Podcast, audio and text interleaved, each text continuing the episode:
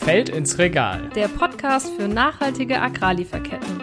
Mit Lara und Thilo. So, nächste Woche steht ja ein ganz besonderer Tag an. Äh, nein, ich meine nicht den Super Bowl, sondern ich meine den Valentinstag. Einen Tag drauf.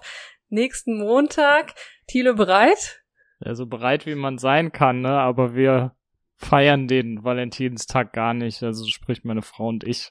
Genau. Weiß nicht, wie das bei dir ist. Nicht mal so ein paar Blümchen, Tilo? Ja, die kauft sich meine Frau häufiger auch mal selber gerne. Letzte, letzte Aha. Woche hat sie sich noch Schnittblumen mal gekauft. Ähm, meinte direkt mal sowas Frisches in der Wohnung. Das heitert das Gemüt direkt mal auf. Mhm, das glaube ich. Das ist sogar bewiesen, dass Blumen so eine Art Seelentröster sind. Und äh, gerade in ja, Pandemiezeiten äh, sind da auch die Absatzzahlen tatsächlich ganz schön gestiegen. Die Leute wollten es sich einfach zu Hause schön machen. Äh, kann ich auch gut verstehen. Äh, ich habe da auch öfter mal Blumen mit nach Hause genommen. Mhm. Und Blumen vom, vom Supermarkt dann, oder? Ähm, ja, ich muss zugeben, das finde ich ganz bequem, dass man mittlerweile auch im Supermarkt Blumen bekommt und die stehen dann so schön an der Kasse und ja, warten dann ja nur darauf, dass man die noch so mitnimmt. Ja, aber wie das Ganze in Bezug auf die Nachhaltigkeit aussieht, das wollen wir heute mal uns näher anschauen und haben dazu auch mit der Katharina Schwab von Fairtrade Deutschland gesprochen. Beispielsweise über den potenziell fairen Aspekt vom Valentinstag, ähm, faire Rosen. Ja, ich finde es äh, erstaunlich, dass äh, schon jede dritte Rose in Deutschland eine Fairtrade-Rose ist und was das überhaupt bedeutet, da kommen wir später noch drauf. Und wir haben noch einen zweiten Experten rund um das Thema Rosen. Ähm, und das ist Andreas Gemählich vom Import Promotion Desk. Ähm, die arbeiten daran, kleine und mittelständische Unternehmen aus dem globalen Süden Marktzugang zu verschaffen. Und er hat auch zu dem Thema Schnittblumen promoviert.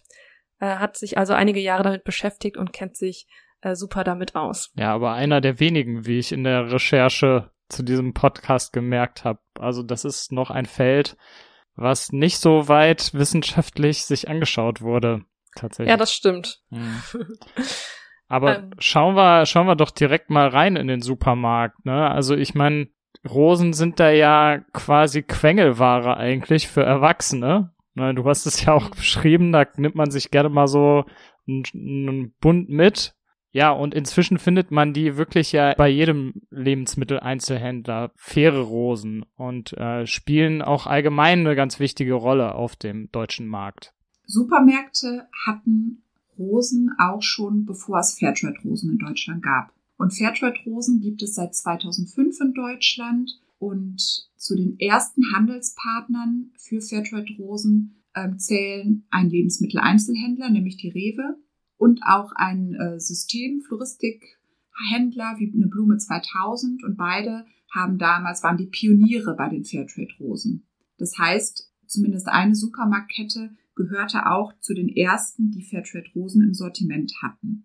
Und für uns war das auch sehr wichtig, denn durch diese Pionierarbeit haben sie auch deutlich mitgeholfen, das Bewusstsein bei den Verbraucherinnen und Verbrauchern ähm, zu schaffen, zu den Fragen wie, ja, woher kommen meine Rosen überhaupt und wie werden, unter welchen Arbeitsbedingungen werden und Produktionsbedingungen werden die Rosen angebaut.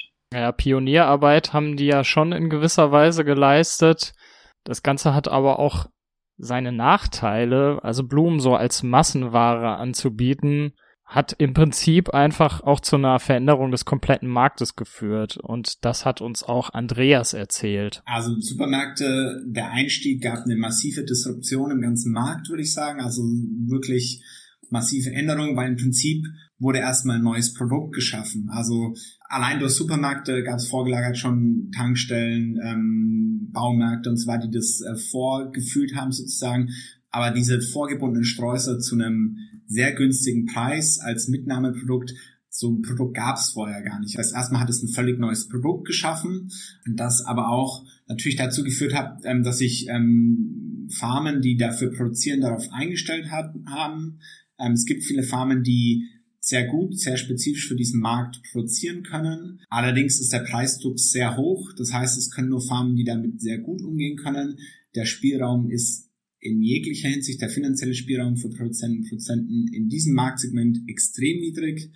Wir sprechen da meistens von Margen zwischen drei bis fünf Prozent, was wirklich sehr gering ist für Produzenten und Produzentinnen. Ja, ich denke da gerade selbst an äh, meine Einkäufe und ja, teilweise gibt's da wirklich auch im Discounter so ein Bund Schnittblumen für, ich weiß nicht, drei Euro und ja, schon krass, wenn man nochmal hört, was da jetzt überhaupt bei den äh, Produzentinnen und Produzenten ankommt. Ja. Ähm, ja, und auch die Entwicklung des Preises ist auch voll hm. interessant. Ist nämlich in den letzten Jahren genau gleich geblieben eigentlich. Also obwohl alles teurer geworden ist, alles andere, also Transport, Verpackung, Lebenserhaltungskosten, wir wissen ja selber, jetzt gerade auch vor dem Hintergrund der Inflation, alles ist irgendwie teurer geworden, aber komischerweise Rosen seit zehn Jahren irgendwie 3,49 oder so. Mhm. Ja, was für den Konsumentin und Konsument ja eigentlich ganz nett ist, ne? dass er da eine gewisse Preisstabilität hat, aber ähm, ja, die Rechnung geht dann vorne und hinten ja für die Produzentinnen und Produzenten einfach nicht ja. auf. Es wird ja auch scheinbar gar nicht so nachgefragt. Also bevor ich mich damit beschäftigt habe, war mir das ehrlich gesagt auch nicht so bewusst. Aber ich kaufe natürlich auch nicht so häufig Schnittblumen jetzt an der Kasse, wie man gerade ge gehört hat. Das überlässt du deiner Frau. genau. Ein, wie ein richtiger Gentleman. genau. Aber ähm, ja, du hast schon recht. Das Bewusstsein ist da noch gar nicht so groß. Das hat uns nämlich auch Andreas bestätigt. Die Konsumentenstudien, die ich kenne, äh, vielleicht gibt es auch andere, sagen, dass äh, Konsumentinnen und Konsumenten bei Blumen quasi überhaupt nicht auf Herkunft, ähm, Transparenz, Nachhaltigkeit achten, weil, und das ist jetzt ein sehr anekdotisches Wissen, aber meine Erfahrung aus meinem Alltag, viele Leute gar nicht wissen, immer noch nicht, zwar unerklärlicherweise, dass viele Blumen eben nicht aus Holland kommen. Da werden sie zwar nach Deutschland dann letztendlich importiert, dass sie aber ursprünglich eben in Entwicklungs- und Schwellenländern produziert werden. Ja, Hand aufs Herz, Tilo. Ja. Hast du es gewusst? ja, nee. Muss ich sagen. Also ich, ich habe es nicht gewusst. Aber ähm, dazu machen wir ja diesen Podcast jetzt. Aber ich habe mich. Genau, damit wir auch beide was dazu lernen. Genau, richtig. Man kann immer was dazu lernen. Aber ich habe mich übrigens auch mit der Mutter von einem guten Freund unterhalten und die hatten fast 30 Jahre lang ein Blumengeschäft Schrägstrich Friedhofsgärtnerei. Und die hat natürlich gesagt, so Nachhaltigkeit heißt für so einen Blumenhändler oder so ein Blumengeschäft auch gerade, dass das Ganze teurer ist. Und ich kann mir schon gut vorstellen, dass das einfach für Selbstständige nochmal schwieriger ist abzuwägen, ob man einfach seine Preise anhebt, vor allem wenn Kundinnen und Kunden da überhaupt nicht nachfragen. Also ist jetzt die Blume aus Afrika oder ist die aus Holland? Woher kommt die? Ähm, und ist die nachhaltig? Also war das auch Ihre Erfahrung, dass da gar nicht groß genau. nachgefragt ja, wurde? Eigentlich schon. Ja. ja, und das, obwohl die Geschichte der Rose äh, ja eigentlich super interessant ist. Also finde ich mhm. zumindest. Ähm, denn die Rose kommt eben nicht aus Holland äh, oder aus den Niederlanden, wie man vielleicht denken würde, sondern vor allen Dingen aus Ostafrika, also da vor allen Dingen aus Kenia, aus Tansania, aus Sambia und aus Uganda und auch aus Südamerika und da beispielsweise aus Ecuador oder aus Kolumbien. Und zu Kenia mal so ein kleiner Fakt ist das Land mit dem größten Anbau von Rosen und auch das Land mit den meisten zertifizierten Farmen. Und da arbeiten mindestens 200.000 Menschen auf den Blumenfarmen, also eine ganze Menge. Und wenn man dann gleichzeitig mhm. nochmal dran denkt, irgendwie, dass dahinter nochmal eine ganze Familie steckt, dann beschäftigt dieser Rosensektor einfach eine Riesenanzahl von Menschen. Das kann man sich irgendwie gar nicht so richtig vorstellen, finde ich. Nee, das ist echt äh, ja, eine riesengroße Zahl. Und auf der anderen Seite ähm, ist dann eben auch die, die Produktion hier in Deutschland und auch in den Niederlanden stetig, ähm, hat die stetig abgenommen in den letzten Jahrzehnten. Das heißt, wir ja, importieren jetzt eben größtenteils aus diesen Ländern. Und Katharina hat uns auch nochmal erklärt, wie so eine Lieferkette von einer Rose aussieht. Wir haben in der Regel eine Fairtrade-zertifizierte Rosenfarm, die verkauft in der Regel direkt an den sogenannten Importeur. Der Importeur sitzt in der Regel auch in Europa. Oft sind es niederländische Unternehmen für den deutschen Markt, teilweise aber auch deutsche Unternehmen. Und dieser Importeur ist gleichzeitig der Großhändler und beliefert direkt den Lebensmitteleinzelhändler oder den Floristen. Wir haben also äh, bei Fairtrade-Rosen sehr direkte Lieferketten und sehr kurze Lieferketten. Ja, kurze Lieferketten relativ gesehen, würde ich sagen. Ne? Also trotzdem ist es ja ein weiter Weg. Ja, das, da hast du wohl recht. Und äh, wir haben jetzt gerade über die afrikanischen oder die, die Rosen, die aus Ostafrika kommen, gesprochen. Und äh, dann kommt ja auch noch ein großer Teil aus Südamerika, was ja noch mal ein Stückchen weiter ist. Ähm, da gibt's aber allerdings auch ziemliche Unterschiede. Also während in Ostafrika eher so oft für den Massenmarkt produziert wird, natürlich auch in guter Qualität, aber eher für die Masse wird in Südamerika hingegen mehr auf Qualitätsprodukte gesetzt und also auf die einzelne Schnittblume stärker geschaut, ne? Und das führt natürlich dazu, dass in Ostafrika das Ganze relativ industriell ist, wie uns Andreas auch erklärt. Also in Ostafrika haben wir es zum größten Teil mit großen Farmen zu tun, das heißt dann äh, 40 Hektar aufwärts, ähm, alles unter Gewächshäusern, gerne bis zu 200 Hektar, in Äthiopien inzwischen bis zu 1000 Hektar wo eben im industriellen Maßstab fast Blumen hergestellt werden. Also da geht's dann um mehrere Millionen Stiele Rosen am Tag tatsächlich und dementsprechend ist die Arbeit eben auch ein bisschen ja industrialisiert.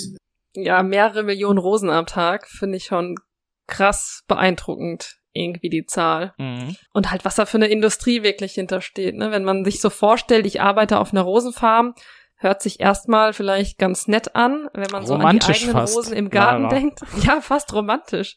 Ähm, ja, gut, die Rose ist ja total romantisiert, ne? Durch den Valentinstag, durch Muttertag. Ähm, aber ähm, ja, unsere Expertinnen haben da auch ein ganz anderes Bild nochmal gezeichnet ähm, von so einer Rosenfarm, denn die Arbeit dort ist wirklich ziemlich körperlich hart und anstrengend. Man muss sich das so vorstellen, dass die Männer und auch vielen Frauen, die auf den Rosenfarmen in den Gewächshäusern arbeiten, oft auch eben in diesen Gewächshäusern unter hohen Temperaturen arbeiten und unter einer hohen Luftfeuchtigkeit. Also es ist äh, sehr anstrengend. Und auch wenn man sich vorstellt, äh, dass man, wenn man zum Beispiel die Pflanzenschutzmittel aufträgt und dann dort die Schutzkleidung trägt, äh, wie sehr diese Menschen auch unter dieser Schutzkleidung schwitzen. Also das ist wirklich ganz harte körperliche Arbeit. Die Menschen, die auf den Rosenfarmen arbeiten, sind oft Menschen mit niedrigem Bildungsstand und Menschen, die oft auch nichts über ihre Rechte, die sie ja doch haben, wissen. Und das ist auch ein Punkt, wo Fairtrade ansetzt uns ist es ganz wichtig, ähm, Strukturen zu schaffen, dass die Menschen davon erfahren, was für Rechte sie haben und auch für ihre Rechte eintreten können. Ja, mit diesen, mit diesen Rechten, die Katharina da beschreibt, sind eben hauptsächlich Arbeitsrechte gemeint, aber auch das Thema Arbeitssicherheit spielt dabei eine große Rolle. Ne, gerade wenn man so dran denkt an die hohen Temperaturen, die ja eben in so einem Gewächshaus herrschen und die hohe Luftfeuchtigkeit, ist da natürlich Vorsicht geboten, auch wenn es natürlich darum geht, Pflanzenschutzmittel aufzutragen äh, oder zu verteilen und ähm, dann vielleicht auch äh, keine Schutzkleidung äh, vorhanden ist oder so. Ne, das sind ja so Aspekte, die dabei eine Rolle spielen. Ja, und bei zum Beispiel Fairtrade zertifizierten Farmen, da gibt es dann eben ja jährlich Kontrollen, wo eben geschaut wird, ob ja, Maßnahmen zur Arbeitssicherheit eingehalten werden, äh, wo geschaut wird, ob alle Maßnahmen, die so ein Zertifikat wie Fairtrade eben vereinbart hat, eingehalten werden.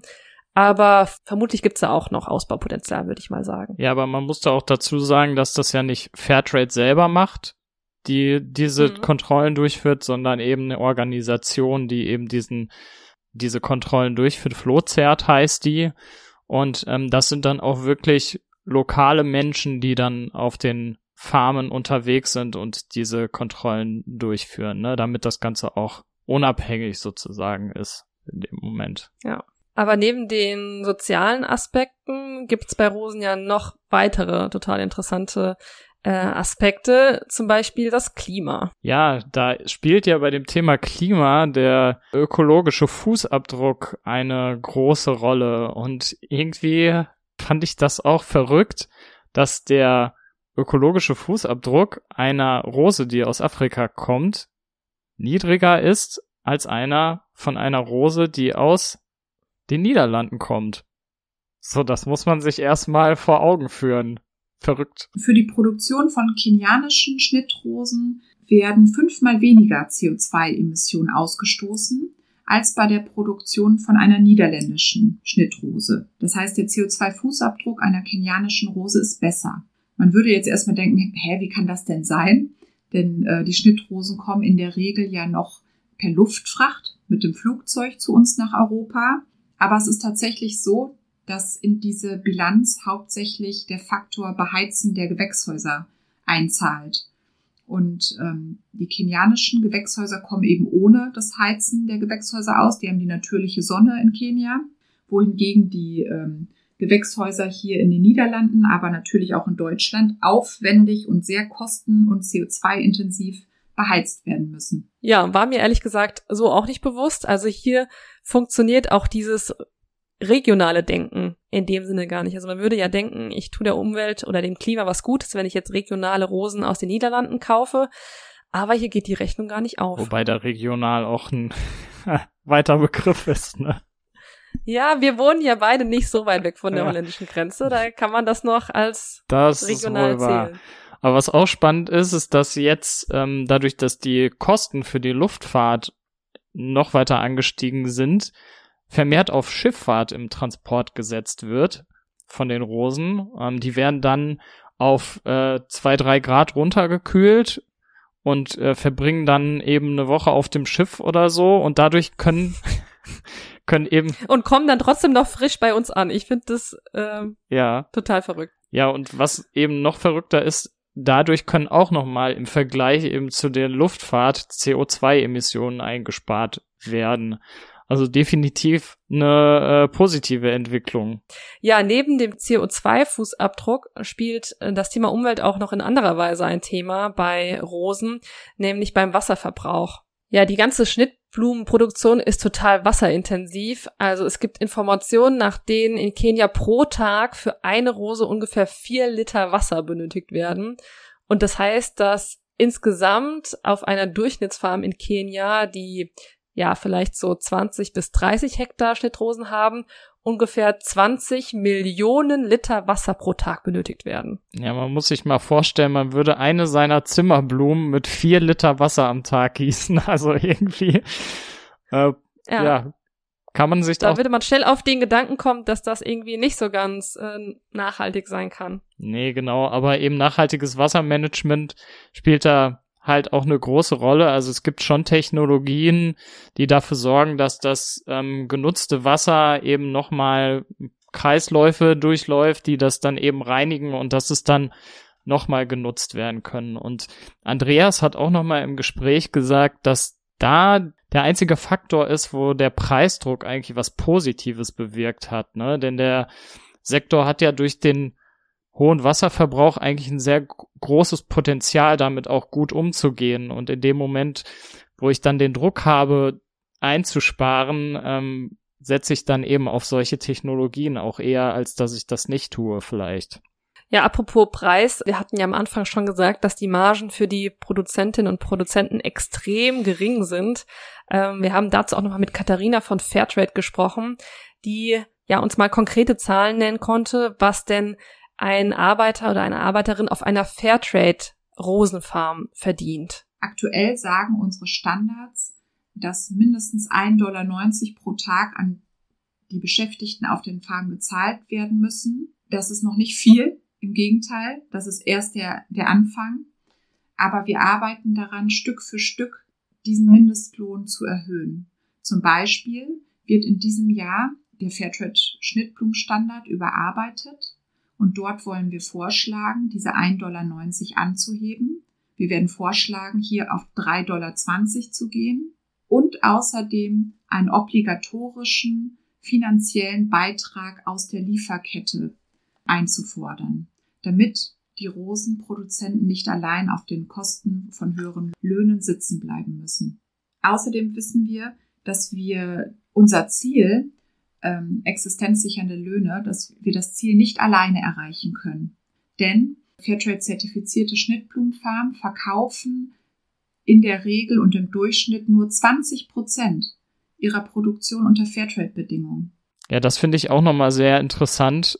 Also nur 20 Prozent, also werden unter Fairtrade-Bedingungen verkauft. Das heißt, 80 Prozent landen eigentlich auf dem konventionellen Markt. Und ähm, Katharina hat uns dann in dem Gespräch auch erklärt, dass das auch an der Nachfrage liegt. Also, dass die Nachfrage noch nicht hoch genug ist nach Fairtrade-Blumen, dass man alles nach diesem Standard verkaufen könnte.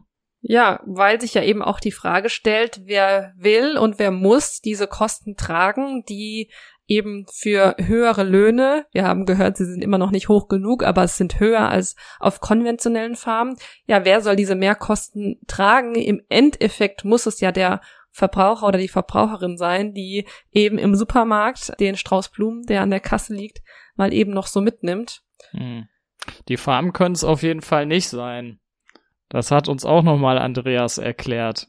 Ähm, wenn man mit ähm, den Managern oder den Besitzer ähm, von Blumenfarmen, vor allem in Ostafrika, spricht, ja, kommt man halt häufig zu hören, ich arbeite hier mit Marsch von drei bis fünf Prozent vielleicht. Wie, also wo, wo soll ich das Geld hernehmen? Ich kann natürlich die Löhne erhöhen, aber dann kann ich meine Farm übermorgen zuschließen und dann ist auch keinem geholfen.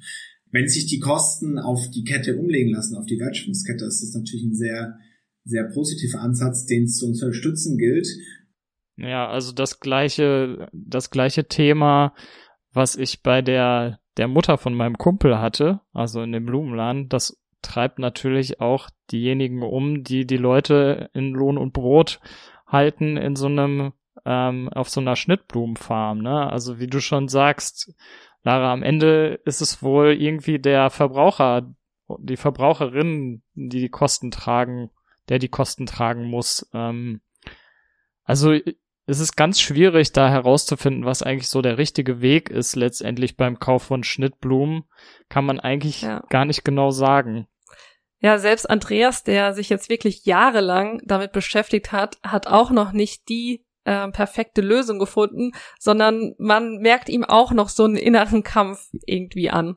Man steht so ein bisschen vor der Wahl. Ich finde das sehr paradox. Man geht in den in den Discounter und sieht 14 Rosen 1,99 Fairtrade zertifiziert. Und dann gehe ich in den Blumenladen nebenan und kaufe eine Rose, überhaupt keine Ahnung, wo die herkommt, keine Zertifizierung für äh, 3,99 ähm, oder 4 Euro eine, ein, einen Stiel zu kaufen, ähm, was natürlich paradox klingt ähm, und was es auch ein bisschen ist, ja, ist auch irgendwie paradox, hat er schon recht. Ähm, ja, aber wie kann man das jetzt auflösen, diese Verwirrtheit, die wir jetzt alle haben? Ja, also ich meine, man kann halt höchstens mal beim Floristen um die Ecke nachfragen. Ne, das bringt vielleicht ja auch schon mal was. Also nachfragen, wo wisst ihr, woher die Blumen kommen, vielleicht auch einfordern dass man darauf Wert legt, auf nachhaltige Blumen, weil wenn die Nachfrage bei den Konsumenten da ist, ist vielleicht auch die Bereitschaft dazu, also bei kleineren Blumenläden, ähm, dann auf nachhaltig umzustellen, etwas größer. Könnte ich mir vorstellen. Ja. Ja. Auf jeden Fall. Ich denke, im Lebensmittelbereich haben wir das ja in den letzten Jahren schon erlebt, dass da vermehrt eben die Nachfrage ist nach den Produktionsbedingungen und nach dem ökologischen Fußabdruck. Ich kann mir vorstellen, dass bei Blumen einfach super wenig Wissen darüber herrscht und ja, es ist natürlich auch eine Art Luxusprodukt. Es ist jetzt nicht etwas, was man jeden Tag kauft, aber eigentlich ja umso mehr ähm, könnte man sich vornehmen, da eben auf Nachhaltigkeit zu achten. Ja, und, und da ist es ja auch nochmal schwer nachzuweisen. Ähm, also bei einem Bund Blumen kannst du halt das Fairtrade-Siegel drauf machen, hat uns Andreas auch nochmal gesagt, aber beim Blumen, im Blumenhandel kaufst du ja auch manchmal einen Bund verschiedener Blumen und dann ist es da auch schwer nochmal ja mhm. nachzuweisen, welche Blume kommt jetzt woher. Ähm, ja, Er hat gesagt, vor. es gab ja, gibt ja sogar Überlegungen an jeden Stiel da sozusagen ein Zertifikat dran zu machen, aber ja, ob und wann das kommt, das äh, steht noch in den Sternen. Ja, ich glaube, wir sind einigermaßen gut jetzt vorbereitet auf Valentinstag oder vielleicht auch auf Muttertag. Es gibt ja noch mehr Gelegenheiten, um Rosen oder Blumen zu verschenken. Genau. Ne? Und dann wünschen wir allen, die ihn feiern, einen äh, schönen Valentinstag oder vielleicht ähm, für die Football-Fans unter euch ähm, auch nochmal einen schönen Montag, bei dem ihr wahrscheinlich länger im Bett liegen werdet, wenn ihr so lange aufwart. Ja, bei mir wird wohl beides nicht der Fall sein, aber nichtsdestotrotz bin ich froh, jetzt dieses Wissen zu haben. Und wenn euch die Folge gefallen hat, dann hinterlasst uns doch mal einen Kommentar auf unserem Instagram-Kanal ich will fair. Ja, und über eine Bewertung unseres Podcasts freuen wir uns natürlich auch immer. Und ansonsten würde ich sagen, bis zur nächsten Folge. Danke fürs Zuhören. Bis zur nächsten Folge. Ciao. Ciao.